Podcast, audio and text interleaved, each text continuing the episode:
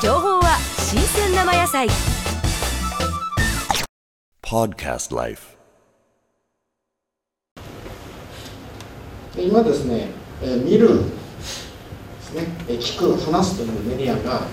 えーこういうふうに、えーまあ、短い間ですけど、振り返って非常に面白いですね。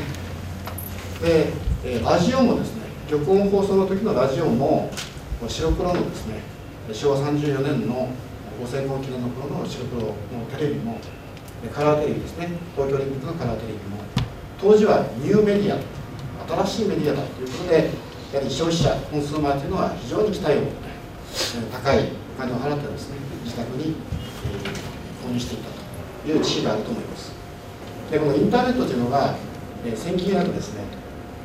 えー94年に日本に上陸しています。でこれはもともとはですね、えこれはここに書いてありますが、冷戦時代のですね、アメリカのペンタゴン、国防総省で軍事機密情報を、えーまあ、確実に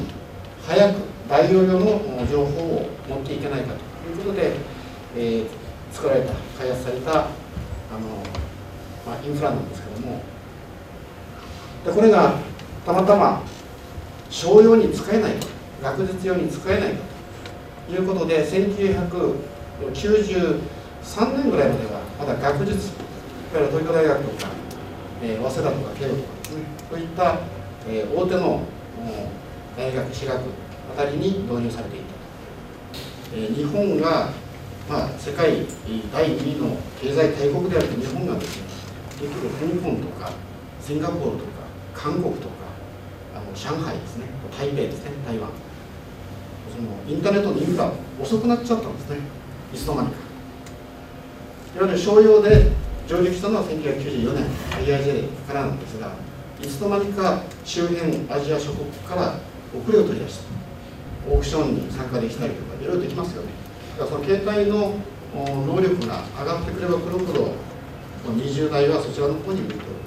着メロとかですね、デコメールとかありますよね。えー、アバの曲をちょっと久しぶりに聴こうと思います。アバ編成の前の男性2人は、あのピョルンベニーというので、木枯らしの少女で結構、ヒットチャートを逃がした時代があるんですね。これは35、6年前だと思いますけど、その木枯らしの少女が欲しくてたまらなかったんです。で見つけました。でこれはあのアバの、まあ、リメイク版といいますか、あの新しいやつにリンクリングだったかな、それかなんかに入ってまして、それを買った。で、えー、30年ぶりぐらい聞きました。木枯らしの少女ですね。あと、後で歌って見せてもいいですか？